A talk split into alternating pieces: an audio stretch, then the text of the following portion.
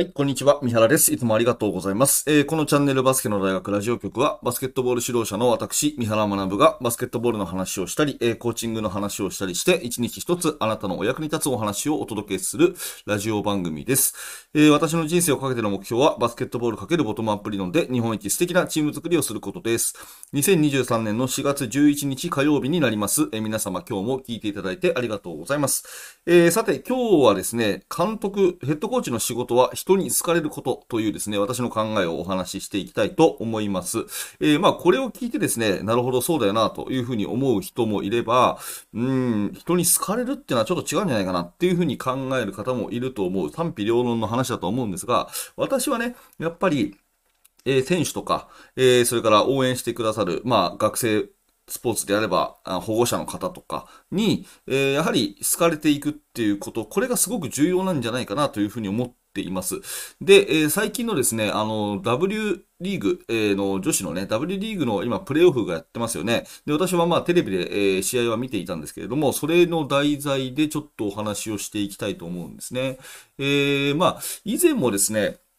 お話をした、えー、かもしれませんが、トヨタ自動車のですね、大賀優子ヘッドコーチが、私はすごくね、あの、リーダーシップのあるヘッドコーチだなと思っていて、えー、すごくこう、好きなんですね。えー、というのも、その、まあ、もともと素晴らしい選手だったっていう部分で尊敬を勝ち取ってるっていうところも当然あるとは思うんですけど、まあ、画面越しに見てもですね、その情熱、熱意みたいなものがすごく伝わってきて、それがきっと選手の尊敬を勝ち得ているんだと思います。で、大賀さんがですね、あの、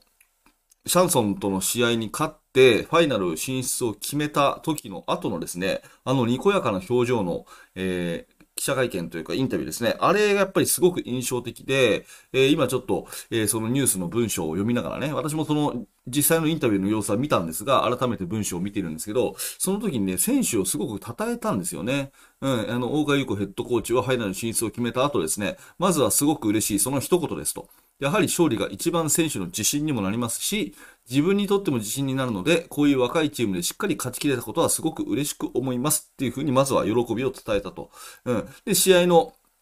ケースをですね、いろいろこう考えて、えー、まあ、後半は特にね、あの、力を入れて頑張りましたというような、えー、話をした後に、最後にですね、うん。まずはしっかりとね、えー、準備を選手たちと一緒にして、えー、全員でコミュニケーションを取っていきたいですと。本当に大好きな選手たちなので、最後はね、自分たちの目標値に向かう、それをブレずに挑戦していきますと。で、本当に大好きな選手たちなのでっていうね、そういう一言が、あの、本当に素敵だなというふうに思うんですよね。えっ、ー、と、まあ、これを昨日あなたはきっと、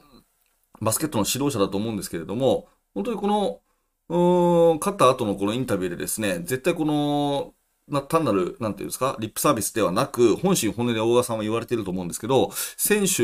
のことが私は好きなんですと、このチームが好きなんですっていうふうに言い切れるって、この、ものすごく素敵じゃないですかね。私はすごくその辺のですね、あのー、なんか好感度が高くて、私は大川さん、そしてトヨタ自動車を応援したいなっていう気持ちに、まあ個人的になってるということなんですよね。うん。で、えー、まあ、試合の振り返りでもですね、やっぱりあの、私がいろいろと言わなくても、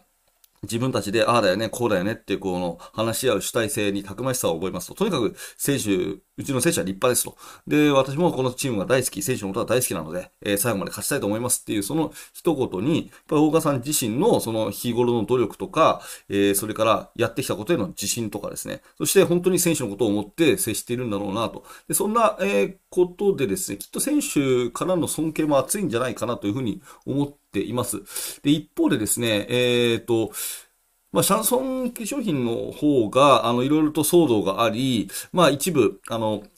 チームの代表者にですね、いわゆるパワハラ的なものがあったんじゃないかというような報道がされていてですね、まあ事実、あの試合の負けをきっかけにいろいろとこう、騒動になってしまいですね、収集がつかなくなり、選手が大量に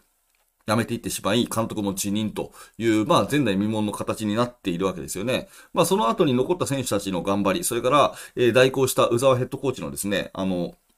リーダーシップっていうのが素晴らしいというような一つの見方もあると思うんですけれども、やっぱりこの大賀さんの、えー、まあ、立ち振る舞いとですね、えー、シャンソン決勝品のその一連の騒動っていうのは全くこう真逆のものだなというふうに、えー、思っております。あの、まあ私は今回の話でですね、やっぱり思ったのは、選手と、あの、監督のこう、関係性っていうのが何より大事で、えー、人に好かれるっていうことに尽きるんじゃないかな。まあ、これをやっぱり考えて、えー、別になんていうかな、あのー選手にこう、へつらうとかですね、えー、保護者にごまをするとかですね、そういうことではないんだけれども、やっぱりその、最終的には人に好かれないと成り立たない仕事だっていうことは、頭の片隅に絶対に入れておいた方がいいんじゃないかなというふうに思うし、それをね、息を吸って吐くように、無意識のうちにですね、やっぱり人に対して、しっかりと誠意を持って接して、信頼を得る、そして好かれていくっていうことが、あの、指導者としては大事なことなんじゃないかなというふうに、この今、えー、まあ、シャンソンのね、一連の騒動と、あと、その全く対極にあるですね、オーガヘッドコーチのリーダーシップを感じてですね、えー、やっぱりこういうことは大事だなと、うん、信頼と絆だなと、うん、まあ言い換えると人に好かれるってことがすごく重要だなっていうふうに思いました。うん。あの、私がすごく尊敬しているですね、えー、大学バスケットの、あの、伝説的なヘッドコーチのボブナイトっていう人がいて、その人の本をすごく私は学生時代から読んだんだけども、一つだけ、えー、ボブナイトの本にですね、ちょっとこれは違うんじゃないかなって思う一文があって、それはですね、ヘッドコーチだったら人に好かれるかどうかを気にしてはいけないと。ヘッドコーチだったら人に好かれるかどうかを気にしてはいけないと。なぜならば自分の信念を貫き、で、自分がこうだと思ったことはやり通さなきゃいけないからだっていう風な一文が確かあったと思うんですね。で、学生時代の私はなるほどなという風に思ったんですけど、実際にまあ、高校バスケのヘッドコーチという立場をやってみてですね、20年ぐらい経った感想から言うと、それは違うかなという風に私は思います。結局、人に好かれてですね、うん、この人と一緒にバスケットやりたいと。うん。で、私自身も、自分自身もですね、この選手たち、このチームがやっぱり好きだという気持ちなくしてですね、技術的な、その指導とか、うん、成長はあり得ないかなというふうに思います。まあ、あの、これを聞いてですね、えー、まあそうじゃないと。どちらかというとね、あの、どう思われてるかは別として、とにかく、あの、やらなきゃいけないことを遂行するんだというような考えの方もいるかもしれませんが、ま私はどちらかというとですね、えー、大賀さんのように最後にですね、あのー、私はこのチームが好きなんですと。私は選手たちが好きなんですというふうに言い切れるような日々を過ごしたいし、まあ、それによってですね、やっぱり、えー、チームの選手、そして関係者から、えー、自分も好かれるということが監督としてはすごくすごく重要な仕事というか、あのー、一番のこう、資質なんじゃないかなというふうに感じたので、え今日は私の感想をお話ししてみました。えま、もしよかったらね、えコメント欄にてあなたの感想もお聞かせください。はい。ということで、えー、今日はですね、監督の仕事は人に好かれることというお話をさせていただきましたけれども、えー、このチャンネルではいつもですね、毎日、毎朝10分ぐらいの放送をしております。バスケットに関するいろんなことをしておりますので、もしよかったらチャンネル登録をして、また明日の放送でお会いしましょう。